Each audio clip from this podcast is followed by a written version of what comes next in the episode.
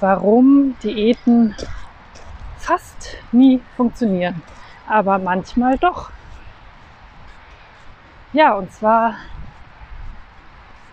ist es doch so, dass Diäten, also wenn ich eine Diät machen möchte, dann äh, hole ich mir ja Informationen heran. Also ich sammle Informationen darüber, wie ich essen könnte, was ich essen könnte, um abzunehmen.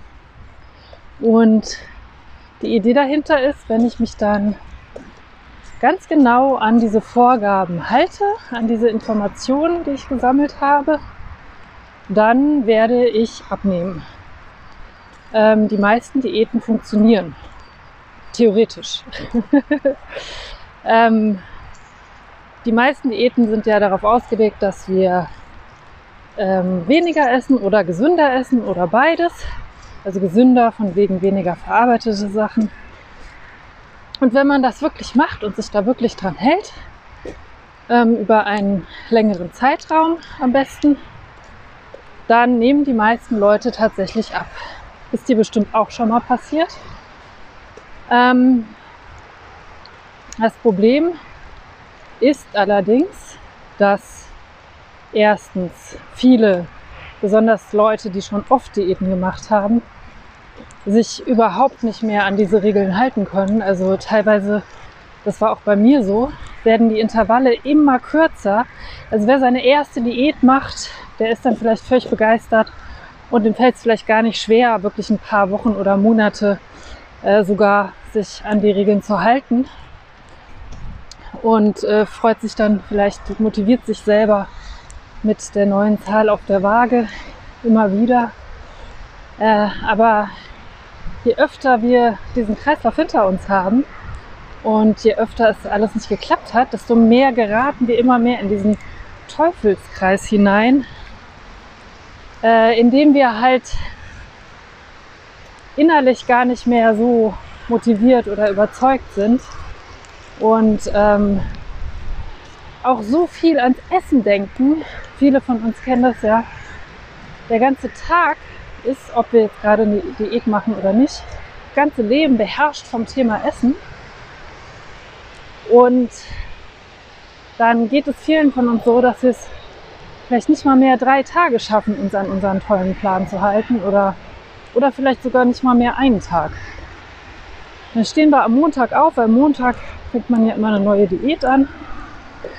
Am Wochenende kann man sich ja noch mal so richtig vollhauen und morgen am Montag, da lege ich dann wieder los. Da steht man auf, äh, denkt noch, boah, heute so und sobald das erste Zwicken im Magen kommt, ist es vielleicht schon vorbei, spätestens am Abend. Ähm, muss nicht so sein, geht aber sehr vielen Leuten so. Ja, wie kommt man da aus diesem Buch? Ich bin hier so unter so einer Brücke, halt gerade ein bisschen. Äh, wie kommt man aus diesem Teufelskreis raus?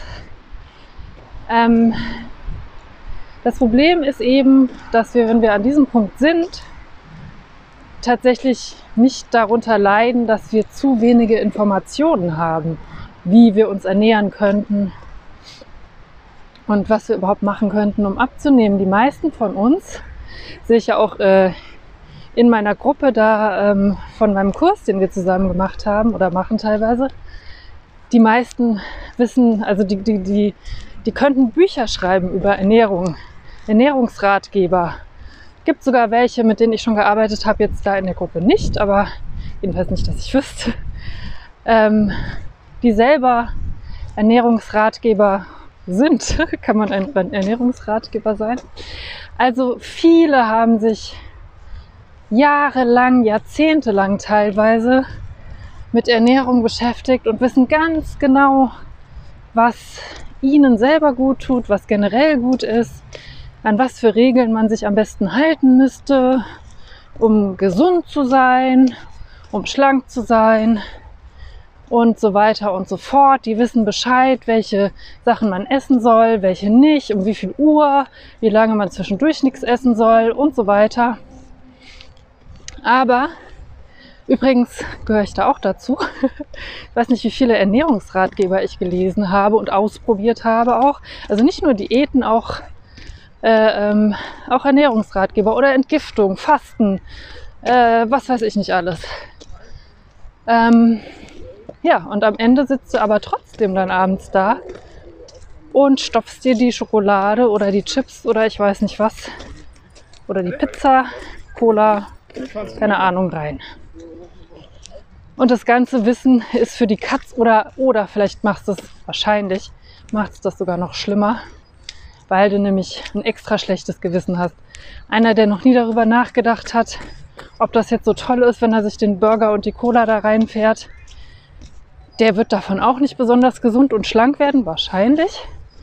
Aber er regt sich wenigstens nicht die ganze Zeit auch noch über sich selber auf und produziert damit Stress und vielleicht einen neuen Grund, ähm, wieder irgendwas in sich reinzustopfen.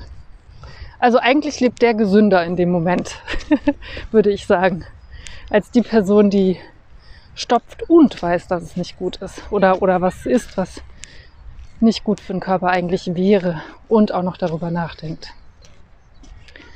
Ähm, ja, was ist die Lösung? Einfach keine Ernährungsratgeber lesen, einfach in sich reinstopfen, wild, was einem zwischen die Finger kommt.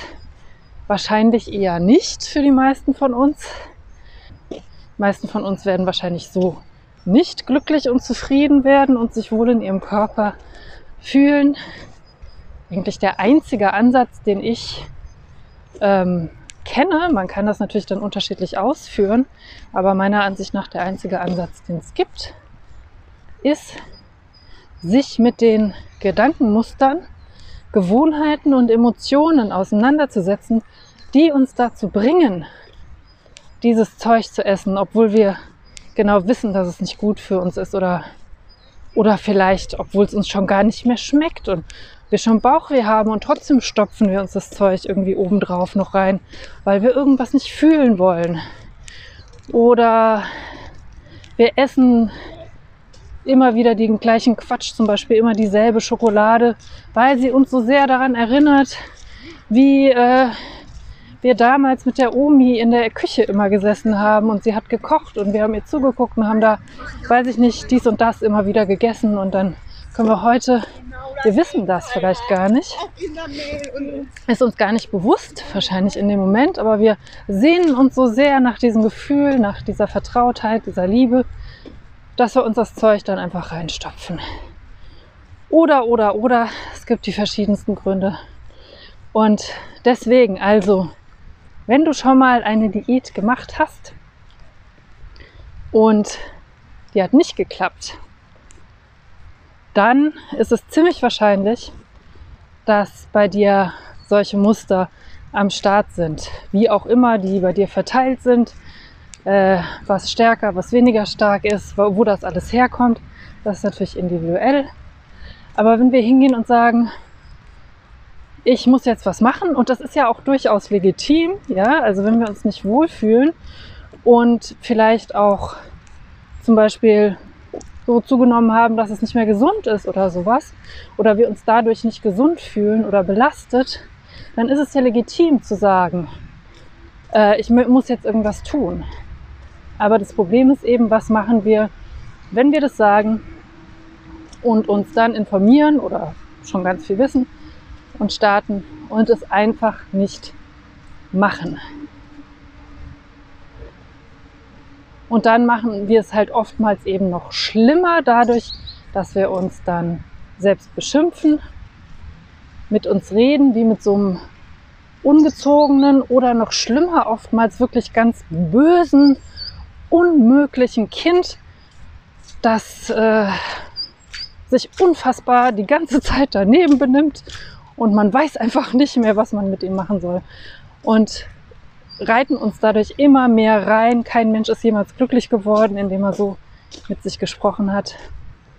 Und schlank und gesund und schön wahrscheinlich auch nicht. Schlank vielleicht die ein oder andere, die sich da so reingeredet hat, dass sie sich so dermaßen unter Kontrolle hat, ähm, auf ungute Weise, dass sie tatsächlich sich an diese Regeln hält, die sie sich da auferlegt hat aber das gibt es nicht so oft, deswegen nehmen die meisten von uns dann auch zu. Es gibt natürlich dann auch die andere, das andere Extrem der Magersucht, das ist jetzt aber hier nicht mein Thema. auch nicht mein Spezialgebiet. Ja, und es gibt nur ganz wenige Leute, die so streng, so lange streng, so streng mit sich sein können und sich dann auch immer wieder dran halten. Und die Frage ist aber, ob das dann wirklich erstrebenswert ist. Wer möchte denn, wer möchte denn so leben? Also ich nicht. ja, genau. Also, wenn dir das schon mal passiert ist, du hast gedacht, Mensch, jetzt müsste ich mal und dann hast du es nicht gemacht, dann wäre es wahrscheinlich interessant für dich, dich mal hinzusetzen und mal zu gucken, ja, woher kommt es denn eigentlich? Was steckt denn dahinter? Und wie kann ich das auflösen, diese Muster, die da am Laufen sind und mich immer wieder dazu treiben, eben mich anders zu verhalten, als ich es bewusst eigentlich möchte. Gut, ich glaube, jetzt bin ich fertig mit meinem Geplapper. Ich wünsche dir noch einen schönen Tag oder einen schönen Abend, wann auch immer du das hörst. Und bis bald mal wieder. Alles Gute. Tschüss.